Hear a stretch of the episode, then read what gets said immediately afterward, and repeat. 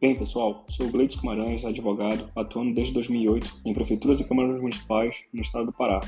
Tenho MBA em licitações e contratos. E no episódio de hoje vamos falar sobre a nova lei de licitações. Começaremos após o BIP.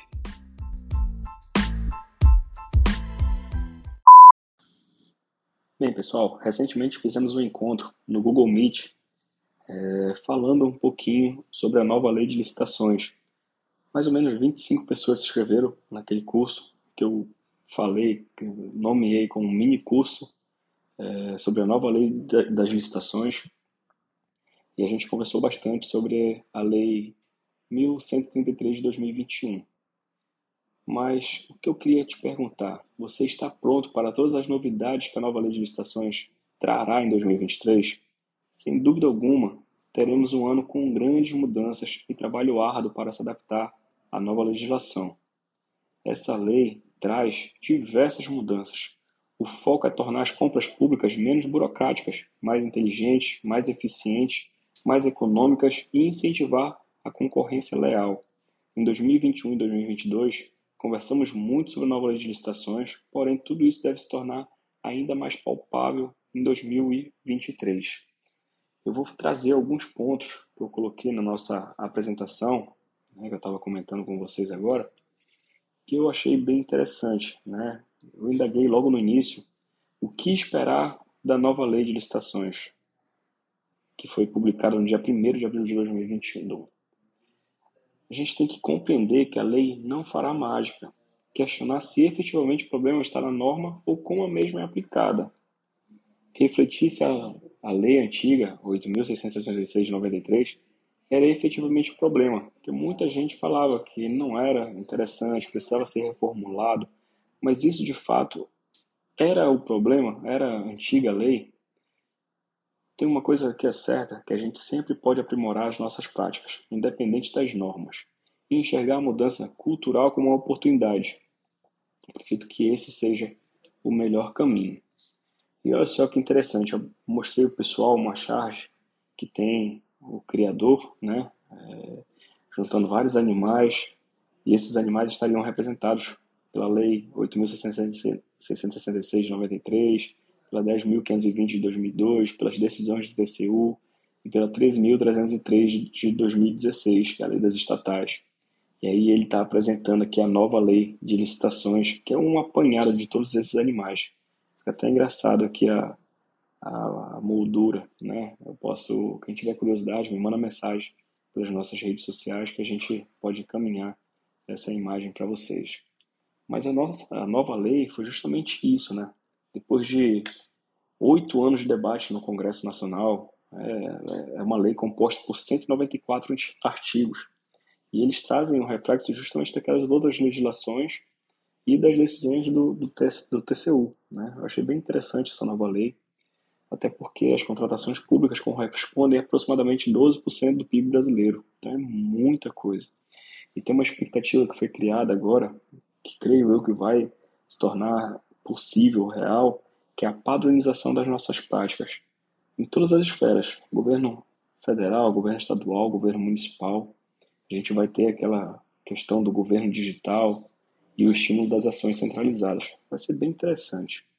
Dentre as inovações, vou trazer alguns destaques para vocês. Os novos critérios de julgamento, cadastro unificado de licitantes, as fases de licitações seguem a modelagem do, do pregão, né, exceto se for justificado que seja diferente disso. É, foi revogada a contratação por meio do RDC, tem um agente de contratação, enfim, são várias inovações trazidas. Né? E uma coisa certa, a antiga lei de licitações ela era focada no combate à corrupção. Essa nova lei ela é focada em governança, profissionalização da logística pública e foco em resultados. a governança é o quê? É desenvolver meios, ações práticas para alcançar os resultados almejados. Olha, é, dentre as inovações, né, essa lei é bem estruturada, delineando alguns aspectos operacionais. Por exemplo, o artigo 19 e o 23 ele fala como instruir uma licitação. Antigamente a gente não tinha isso, agora a gente tem dois artigos que deixam bem claro como é a instrução dessa licitação. E como instruir uma dispensa e uma inexigibilidade de licitação fica no artigo 72. uniformizar as boas práticas em todas as esferas. Essa que é a ambição dessa nova norma. Né? Outra, que é outra coisa que é interessante, que isso eu deixo um alerta a todos vocês, é com relação ao vacatio legis, né? E a regra de transição e a ultratividade. O que, que é isso, Gleitz? O vacatio legis, que foi optativo de dois anos, artigo 193 e 194 da, da lei, é, da nova lei de licitações, ele fala que, que a gente poderia optar por já colocar em prática, durante esse período do vacatio legis, né, é, até porque a lei já entrou em vigor, em vigor, na data da publicação dela, no dia 1 de abril de 2021, como falei para vocês ainda agora. Só que aí o legislador deu essa opção. Vocês usam ou não essa legislação agora. Ela só vai ser obrigatória é, a ser utilizada por, por todos os níveis da, da, da, administração pública a partir do dia 1 de abril de 2023. Está chegando agora esse prazo. Né? Essas regras de transição é justamente isso que eu falei para vocês, né? A gente poderia utilizar agora, a gente não pode mesclar as normas, as normas antigas e a nova, mas a gente tinha que optar. E a gente poderia optar por qualquer uma, da, da, qualquer uma das duas, a antiga ou a nova lei de licitações. Com relação à outra atividade, né, eu quero deixar bem claro para vocês uma situação que é bem específica. Se eu começar a utilizar uma lei, é, a lei antiga, por exemplo, agora é, a 866, de 93, eu posso até mesmo passar essa data do dia 1 de abril de 2023 e utilizar aquelas normas, desde que fique expresso que eu estou utilizando todo o regramento jurídico contido naquela legislação. Os contratos hoje que, que estão em vigor, que vão ser aditivados ou vão ser é, de alguma forma alterados, né, ela vai ser com base na lei antiga ainda. Não tem como a gente misturar as duas normas. A gente tem que escolher ou uma ou outra. A partir do dia 1 de abril, as novas licitações todas serão para a nova lei de licitações. Não vai, como ter, não vai ser possível utilizar a lei antiga. Outra coisa que é interessante também é o Portal Nacional de Contratações Públicas, que já está em vigor. É bem interessante, porque lá tem a divulgação centralizada e obrigatória de todos os atos exigidos por esta lei, né, nova lei de licitações. É... E vai ser facultativo, né, todos os órgãos, optar ou não por realizar a, a, a, licitação por aquele instrumento. Né? Pode utilizar outros instrumentos, mas fica à disposição do legislador. É, outra coisa que é interessante, né? a, a, a figura do agente público, né? agente que desempenha as funções essenciais em licitações e contratos, preferencialmente servidores efetivos ou empregados públicos do quadro permanente. Outra coisa que é interessante é o agente de contratação. Né? O agente de contratação será responsável por tomar as decisões, acompanhar o trâmite da licitação, dar impulso ao procedimento licitatório, executar qualquer outras atividades necessárias ao bom andamento da licitação. O agente de contratação atuará nas modalidades de licitação, concorrência e leilão. Em se tratando de pregão, o agente responsável pela condução do certame será designado pregoeiro, dentre os agentes de contratação e, de preferência, que eles sejam do quadro efetivo daquele órgão. Outra coisa que é interessante também é as defesas dos agentes públicos pela advocacia pública, antigamente não era possível ser dessa forma. Mas hoje, a advocacia pública pode fazer a defesa dos agentes públicos envolvidos na licitação, exceto nos casos em que provas de prática de atos ilícitos dolosos constem né, nos autos do processo administrativo ou judicial. Aí a advocacia pública não poderá fazer a defesa desses agentes públicos.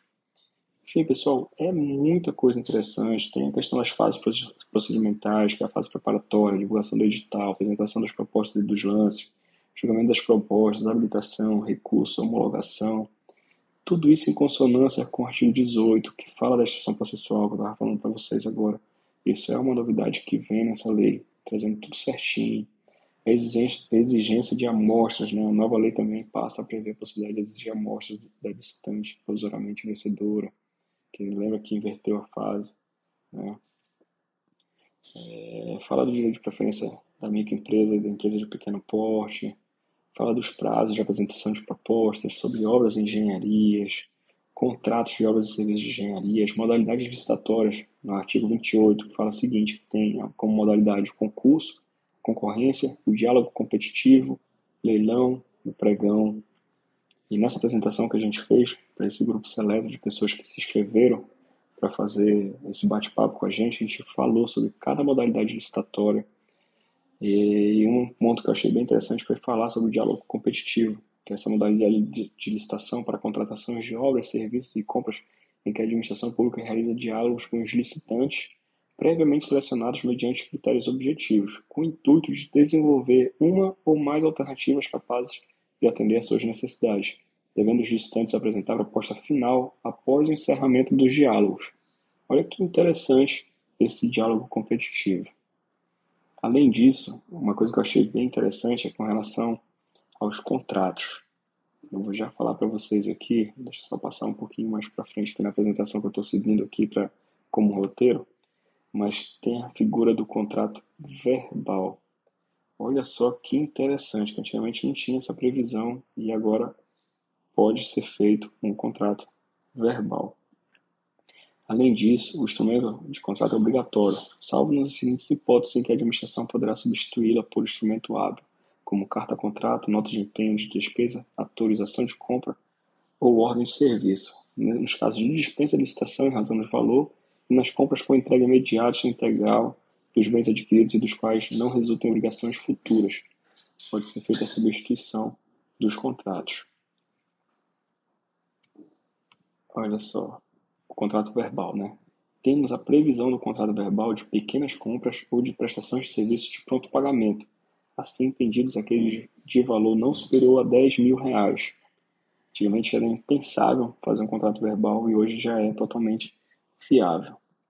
Além disso, a gente falou sobre a transparência nos artigos 17, 74 e 174, que fala que as licitações realizadas na forma eletrônica, a gente pode gravar em áudio e vídeo é, as eventuais sessões públicas presenciais, no caso de municípios com, com no máximo 20 mil habitantes, ainda pode realizar sessões públicas presenciais, mas vai ter que ser gravado em áudio e vídeo.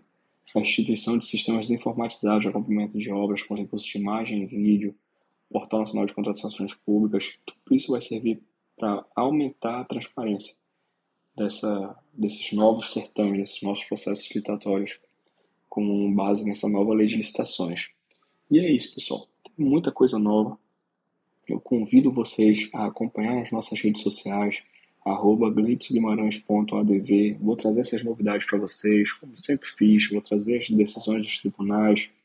E a gente está aqui à disposição para que a gente possa debater essa nova lei, colocar em prática e melhorar é, as rotinas administrativas e a forma que a gente faz as contratações públicas para os nossos entes governamentais. Tá certo? Muito obrigado.